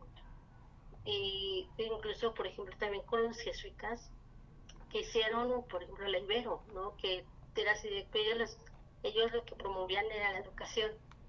Y tuvo, o sea, tengo, bueno, con mis líneas de investigación, pues yo me he dado cuenta de muchas cosas y me sigo maravillando y digo, claro, digo, o sea, esto se relaciona con tal cosa, y ay, pues por eso hicieron tal cosa los jesuitas, ¿no? Y ay, los franciscanos, ¿no? Y digo, o sea, saber que esto de, bueno, o sea, cada, cada sector, cada, cada persona, cada lugar tiene esta parte de decir, ah, pues yo voy a, o ayudo en esto, o resguardo tal cosa, o quiero contar este, alguna leyenda, es como para, para que continúe, ¿no? Entonces, digo, o sea, digo, la verdad, pues para mí esto de la crónica ha sido un, mundo y ha sido para mí como, sí, bueno, una bendición, una parte de, de todo lo, de todo lo que tengo en mi vida, la verdad. Y, y, bueno, y como comentas, es la crónica te llevó a la narración oral y la narración oral a Bululúes. ¿Cómo fue ese proceso? Pues mira, este, bueno, yo pues conozco a la, a la maestra María Elena y bueno, por igual porque ella estuvo en el taller de formación y pues bueno, la, la conocí y ya cuando ella estuvo con los de Bululúes, para eso pues fue así como de dije, ah, mira, también ellos tienen este un grupo de, de narración oral. Total pasó y hace poco, en, que fue con finales de, uh, sí, con mediados de noviembre, que ella comenta que pues si alguien se quiere interesa, interesar en, en ingresar, ¿no? en formar parte de Bululúes, pues era bien recibido. Y pues dije, ah, pues ¿por qué no? no? Dije, pues ya, dije, tengo así como la bendición del, del maestro Rafael. Dije, pues, ¿por qué no también me involucro con, en esa parte? Dije, va a ser otra, le voy a dar como un descanso a, a todo lo que estoy haciendo. Y pues dar un, un giro. Y ya hablé con, con la maestra María Elena y ya me empecé a decir, mira, pues sí es Bululúes, mira, narramos de bueno, no esta forma, no, pero narramos en Santa María la Ribera, luego donde nos, nos manden llamar, ya bueno, somos tantos, tales integrantes, en ellas en estás tú. y, y pues dije, ah, pues que pues sí, que pues que me voy a aventar, ¿no? Y a lo mejor como una actividad extra, ¿no? Porque pues para mí la narración oral es, mm, digo, no, no es así como, es una actividad más, pero no una más de, ay, pues, pues a ver qué se da, ¿no? ay, sé lo que, pues como no tengo nada que hacer. y luego tú. Sí, no, sino que fue así más de, decir, ay, pues le voy a dar la oportunidad a lo que es la narración oral, ¿no? ¿Por qué no? Dije, pues ya me dijeron como que sí puedo, digo, ya me escuchó a narrar la, la maestra María Elena, digo, pues, ah, pues me voy a aventar. Y además, pues ver la, la trayectoria, digo, del maestro Rafael, de la Pilleta, de, de, bueno, de, de Ana Carolina, de, este, de Florina Peña, incluso de la mesa María Elena, de incluso tuya, ¿no? O sea, digo, no es que sea así como que no es en el cebollazo, ¿no? Pero neta, o sea, no, la verdad, pues sí, sí narras muy bien y, y así como, espero algún día, pues, narrar tan siquiera así, ¿no? Claro O que lo harás. lo haces muy bien, ¿no? Digo, o sea, no, no es porque estemos en, en el mismo grupo ni porque se hace eso, sino porque, sí, no, pues la verdad, o sea, lo que, lo que es se tiene que decir, Ah, Muchas ¿no? gracias. Y, y, y a mí no me gusta decirle nada más así porque, ay, sí, nada más para, más para quedar bien, ¿no? La verdad, no. Lo que, lo, como dicen, lo que es del César, del César. Y este, entonces por eso entré ahí y, y- y la verdad ha sido una, una muy bonita experiencia. He aprendido mucho. Digo, me he soltado un poco más y digo, eso, esa parte de soltarme me ha llevado a que, pues, ya, o sea, digamos, ya queda un poco el temor. Tengo no he de que ya sentirme así como mucho, pero sí ya ha, hecho que yo ya tenga un poquito más confianza de acercarme a la gente, ¿no? y digo, o sea, nada, pues narrar, ver a los, a los niños cuando se ponen atentos a escucharme narrar, bueno, mis lecturas en voz alta, porque no me aprendo bien los cuentos, pero sí, o sea, de repente el, ver, el ver sus caritas, el ver la atención de las personas, y luego que así te, te así con un aplauso, así como que, ay, muchas gracias, me gustó. O sea, sí, sí, también es satisfactorio, la verdad. Qué bueno, qué bueno que estés encontrando tantos caminos en tu vida porque eres una mujer, como dije en un principio, polifacética, además muy trabajadora y que ya en este año, esperemos, vas a titularte en la Universidad Autónoma de la Ciudad de México, ¿cierto? Sí, de la carrera de Historia y Sociedad Contemporánea. Perfecto, entonces, eh, bueno, sería un honor tenerte aquí cuando ya seas licenciada y que nos compartas un poco más de tu tesis, de lo que has logrado encontrar de las tradiciones de Azcapotzalco y cómo todo se conjuntó en una investigación académica, porque podrían decir, bueno, es que la crónica es algo más ligero, claro que no. O la historia oral, no, la historia oral también es fuente de, de investigación. Y, Sí, y todo eso pues lleva a, a un, a un trabajo académicamente complejo, con citas, con eh, sustento, con argumentos y justificación teórica. sí, para la tesis no, había informa no hay información y pues sí me tuve que hacer 30 entrevistas, o sea, 30 y casi 30 encuestas, ¿no? Y las encuestas pues me las hice el, el mero día de la fiesta patronal y pues ahí me venías como, es como loca así tomando fotos, video, las entrevistas y anotando como todo lo que veía, ¿no? Y luego pues sí, como es hace víspera y la fiesta patronal pues ir así de, no, pues quedarme, o sea, llegar a las siete y media, a las siete de la mañana y ya retirarme de ahí a las dos y media, a las dos, dos, dos y media. Y pues ni modo así como o sea, echar así como toda la información ya en la, en la computadora, organizar y pues no, sí, como que así no, no, no, realmente esos días no, no dormí nada. Y pues sí, sí me ha costado, sí me ha costado la tesis, pero no, ya que ahorita ya, ya está ya en lo final, es como de, ay, valió la pena. Claro que vale la pena. Y muchísimas gracias, Lupita, por compartir con nosotros todo este recorrido. Eh, y bueno, aparte eres artesana, además haces eh, joyería, haces eh, papel maché, eh, bueno, nada más te falta, como decimos en México, vender mole los domingos afuera de la iglesia. Pero ya, Ya no, ya. ya nada más que a cocinar bien, ya la. Pero haces de todo, no sé cómo te da tiempo. Y muchísimas gracias por compartir con nosotros porque, bueno, esta era una entrevista que teníamos pendiente desde hace algunos meses y, y para mí ha sido un gusto poder compartir contigo. ¿Cómo pueden conocer más de ti y de tu trabajo nuestros radioescuchas? ¿Nos puedes compartir tus redes sociales? Bueno, mis redes sociales están así como Lupita Raya. Ahorita incluso tengo una imagen sobre, ah, porque hay, hay sí, un extra, ¿no? También este he participado en la elaboración de, de tapetes con acerrín, con el maestro Ricardo Molinero, igual este gran cronista de Escapotzalco, y con Liliana Valencia, igual este una, una artesana que igual hace tapetes, que está, ha estado en la, en la UAM, que ha también colaborado en la UACM. Entonces ya ahí pueden identificarme con esa imagen.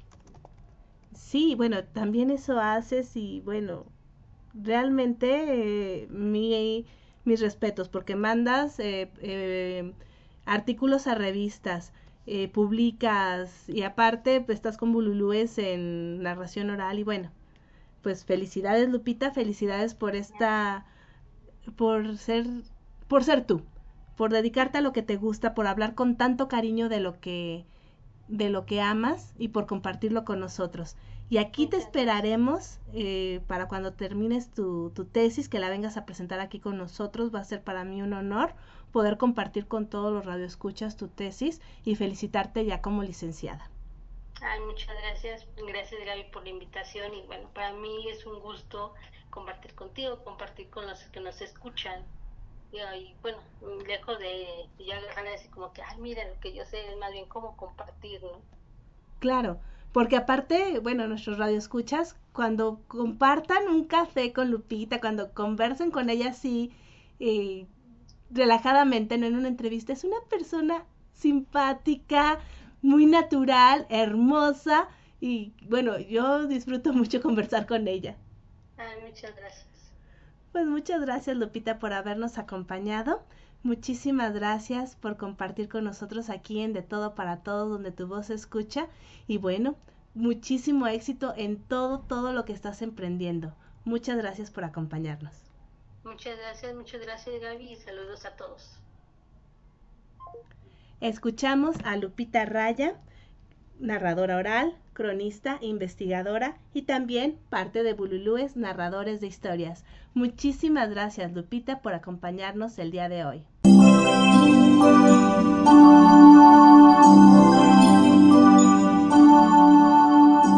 Continuamos en De Todo para Todos, donde tu voz se escucha. Aquí, en Radio Alfa Omega, con su anfitriona, Gabriela Ladrón de Guevara.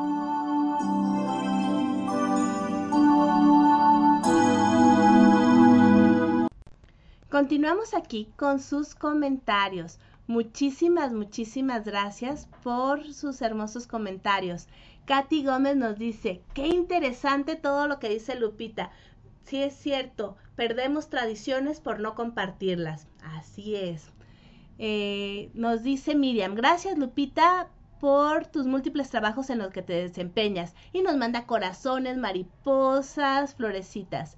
Nini, felicidades a ambas. Muy interesante entrevista. Gracias por compartirla. Rosalena manda palomitas, también Nini. Erika también. Y también nos dice María Virginia de León. Felicidades a la entrevistada. Muchísimas gracias, gracias por escucharnos, gracias por estar con nosotros y gracias por compartir. Que finalmente este proceso que tenemos en el que compartimos historias aquí De Todo para Todos o en alguno, algún otro foro, en un canal de YouTube, en Facebook, nos ayuda a compartirlas, a guardarlas y también a difundirlas. Y bueno, continuamos aquí escuchando a Marc Lavoine con Tu m'as reversé.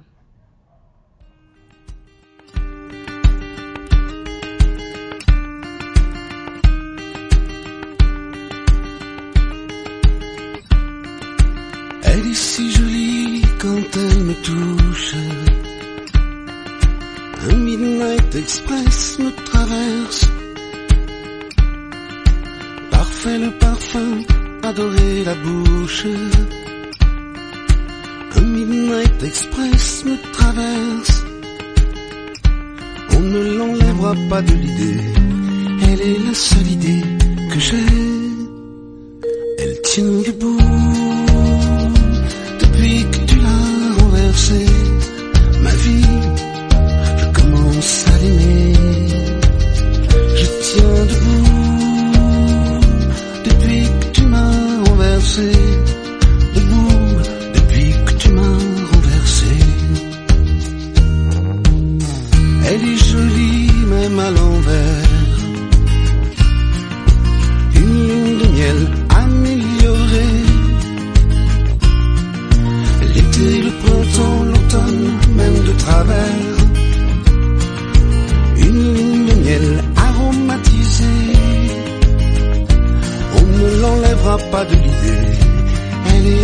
belle idée que j'ai.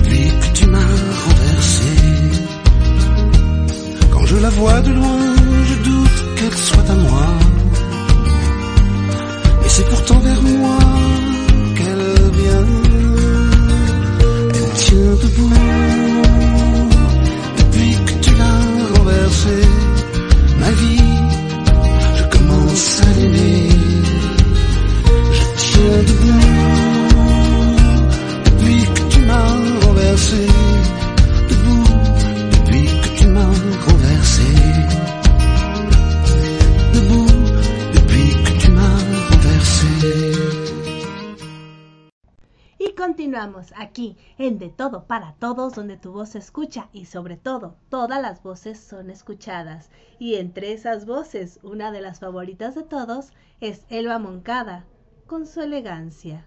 ¿Cómo están amigos de De Todo para Todos, donde tu voz se escucha? Con su anfitriona, Gabriela Ladrón de Guevara de León. Selva de mi silencio, apretada de olor, fría de menta selva de mi silencio, en ti se mellan todas las hachas, se despuntan todas las flechas, se quiebran todos los vientos. Selva de mi silencio, ceniza de la voz sin boca, ya sin eco, crispadura de yemas que acechan el sol.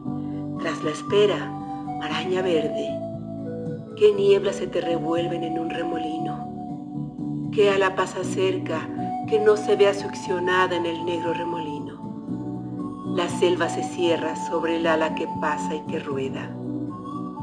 Selva de mi silencio, verde sin primavera, tú tienes la tristeza vegetal y el instinto vertical del árbol. En ti empiezan todas las noches de la tierra, en ti concluyen todos los caminos.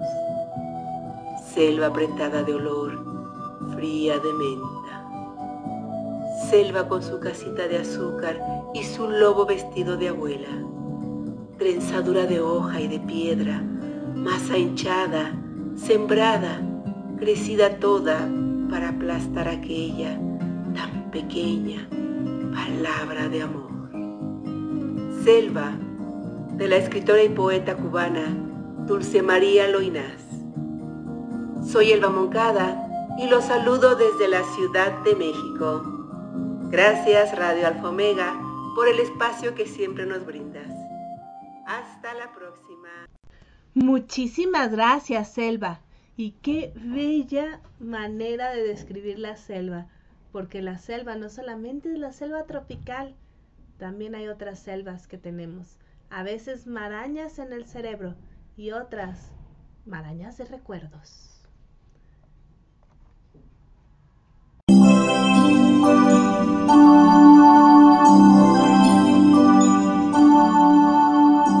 Continuamos en De Todo para Todos, donde tu voz se escucha. Aquí, en Radio Alfa Omega, con su anfitriona, Gabriela Ladrón de Guevara.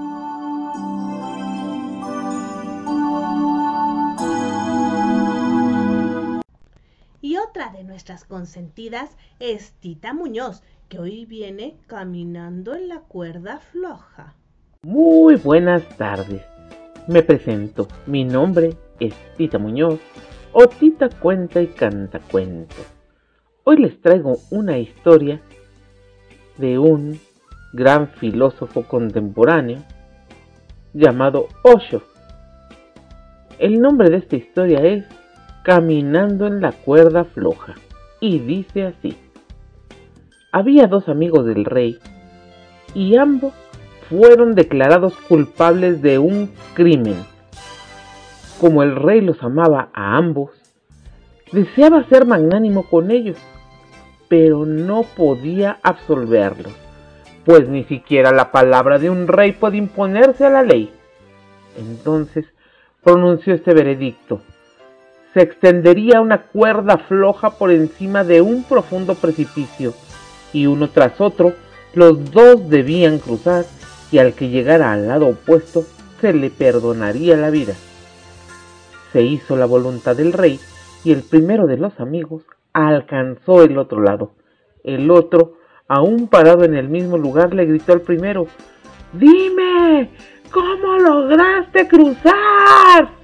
A lo que el primero le contestó, Solo sé una cosa, en cuanto sentía que me tambaleaba hacia un lado, me inclinaba hacia el lado opuesto. Muchísimas gracias, Tita. Gracias por compartir con nosotros este tip para pasar por la cuerda floja.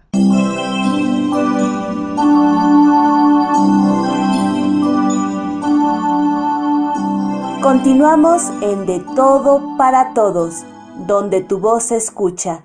Aquí, en Radio Alfa Omega con su anfitriona, Gabriela Ladrón de Guevara.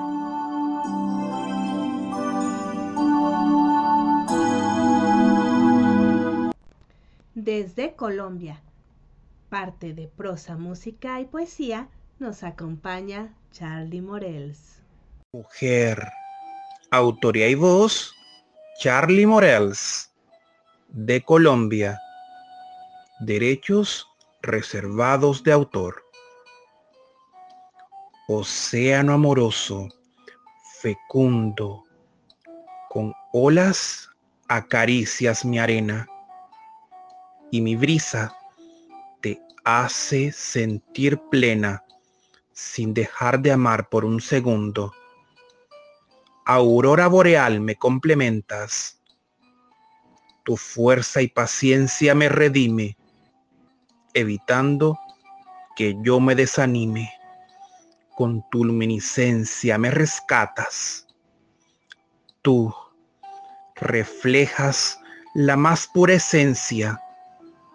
Acompañas mi alma solitaria resplandeces con bella transparencia. Sembremos paridad codo a codo, luchando contra bucle infinito por transformar el colosal recodo. Muchísimas gracias, Charlie. Gracias por compartir con nosotros estas letras de tu inspiración. Charlie Morels es parte de Prosa, Música y Poesía, un grupo que se dedica precisamente a la difusión de las bellas artes. Muchísimas gracias por acompañarnos el día de hoy.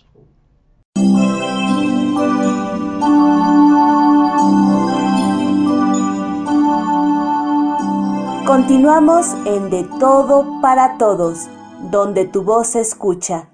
Aquí, en Radio Alfa Omega con su anfitriona, Gabriela Ladrón de Guevara.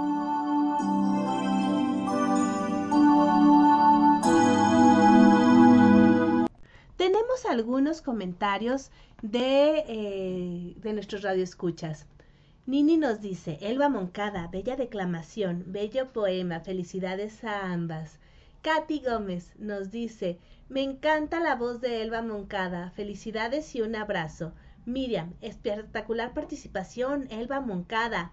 Nini, Tita Muñoz, felicidades. Gracias por compartir. Eh, Katy Gómez nos dice, Tita Muñoz, me encantan tus cuentos, aunque sean así raros como este. Muchas gracias. Eh, Miriam, Tita Muñoz, es fascinante escucharte, narración espectacular para pasar por la cuerda floja. Nini, Charlie Morels, muy bellas letras y declamación. Felicidades. Muchas, muchas gracias a todos ustedes que nos están escuchando. Y bueno, los dejo con Marc Lavoine y Je reviens à toi.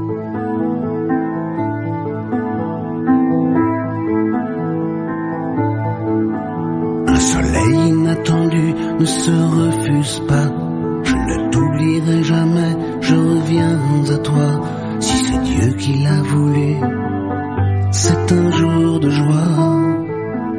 Il y a de la poésie dans cette vie, je crois. Je vois la tour Montparnasse plantée devant moi. Coin de la rue Madame, je reviens à toi. Je me rends à Saint-Sulpice, je me rends, tu vois. Il y a de la poésie, mon cœur ici-bas. Je bois un café serré au comptoir en bois. Je prends la rue des canettes. Je reviens à toi. Le passé, les courants d'air, les mots d'autrefois, de Villon d'Apollinaire, trottent dans le froid. Au sortir de mes pensées, je passe la Seine sur le pont des Argevets. Je reviens à toi, tous les jours je m'y revois, traversant ma peine comme le vent dans la plaine, la nuit sur les toits. Que cette ville est jolie en disant cela, ton visage m'apparaît, je reviens à toi. Voilà une journée qui traîne un peu à mon bras. Un nuage dans sa traîne, c'est la vie qui va. Un soleil inattendu Je ne t'oublierai jamais, je reviens à toi. Si c'est Dieu qui l'a voulu, c'est un jour de joie. Il y a de la poésie dans cette vie, je crois. Escuchamos a Marc Lavoine, cantante francés, con Je reviens à toi. Y continuamos aquí en De Todo para Todos, donde tu voz se escucha eh, con Doris Ospina, de Colombia. Corazón grita al evocar su imagen en mi cielo inmenso. Como regalo fortuito llegó a mi vida. Mirada profunda, sonrisa amable, dulzura en su voz, revelan la belleza que posee todo su ser. Pero solo fue una estrella fugaz que trajo ensoñación, inspiración, suspiros que se pierden en lontananza. Y advertí que deseos y sentimientos son más intensos en el otoño. Hoy, a través de la palabra hecha poesía, miro al infinito para decirle a la luna que sea cómplice en busca de ese eco que suena intenso diciendo lo mismo estoy sintiendo. Autoría y voz Doris Ospina Alzate de Pácora, Colombia. Mil gracias, Doris. Como siempre, declamas de una manera extraordinaria. Y para mí es un gusto tenerte aquí en De Todo para Todos, donde tu voz se escucha y compartir con todos los radioescuchas tu voz. Y de Colombia brincamos a Honduras con nuestra querida Jocelyn Saldívar. Conocerla. Autoría Octavio Valencia. Yo Conocerla, señora, es lo que quiero. Y tal vez más que conocerla. Lo acepto. Quizá escribir mis versos en su pecho para ver si logro despertar sus sueños. Conocer de su alma todos sus anhelos. Descubrir en el tálamo sus gestos. Explorar los rincones de su cuerpo y tenerla completa, de centro. Yo, conocerla, señora, es lo que quiero. Y tal vez, más que conocerla, me empeño. Si acaso liberar sus viejos deseos o endulzar con mis labios sus latidos, escuchar lo que le mueve sus adentros, caminar un instante en sus senderos y tibiera en su cuerpo mis gélidos labios como un loco buscando suspiros a besos. Yo, conocerla, señora, es lo que quiero, mas comprendo querer más de lo que debo y entiendo lo atrevido de este ensayo. Mas es así que conocerla yo deseo. Muchísimas gracias, Jocelyn. Hermosísima declamación. Gracias por compartirla con nosotros.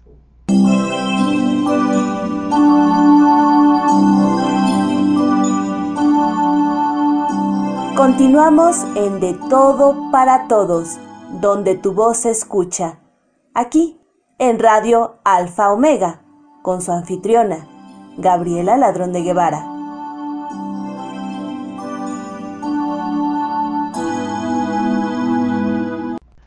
Muchísimas gracias por sus mensajes. Katy Gómez nos dice, hermosa declamación de Jocelyn. Y también Nini nos dice, muy bello poema y bellísima declamación. Felicidades, Doris. También Lucy Trejo nos dice, Doris Ospina, me encanta cómo declamas. Te mando un abrazo. Y también Nini, hermosa declamación. Felicidades, Jocelyn. Y en este momento justo está entrando el mensaje de Katy Gómez que dice, Jocelyn, me encanta cómo declamas. ¿Eres de España y vives en Honduras? ¿Por qué hablas como española? Bueno, eh, si recuerdan cuando Jocelyn Saldívar estuvo con nosotros entrevistada, nos dice que eh, tiene ese acento, pero ella es de Honduras y vive de momento en Colombia. Sí, así de internacionales son nuestros invitados. Hemos llegado al final de esta emisión. Muchísimas gracias a todos ustedes por habernos acompañado. Ha sido un gusto iniciar abril con De todo para todos, donde tu voz se escucha. Un programa lleno de color literario. Tuvimos la entrevista de Lupita Raya, cronista, narradora oral e investigadora mexicana. También escuchamos las palabras de mujer de María Virginia de León y la cápsula de la risa de la doctora Fiona. Nuestros padrinos Elizabeth Martínez y Guillermo Holguín nos acompañaron con su talento. También escuchamos a Mario Hernández, a María Elena Cano de Bululúes Narradores de Historias, que por cierto mañana es su cumpleaños, a Elba Moncada, Tita Muñoz, Charlie Morels, Jocelyn Saldívar y a Doris Ospina. En la música, las canciones de Mark Lavoine y a Fernando García. Gracias a RAO Radio Alfa Omega por su hospitalidad y gracias a todos ustedes por escucharnos. Un abrazo muy fuerte en especial a Nini, que además de María Virginia de León son nuestras fans número uno. Muchísimas, muchísimas gracias por acompañarnos el día de hoy. Soy Gabriela Ladrón de Guevara desde la Ciudad de México y nos escuchamos próximamente.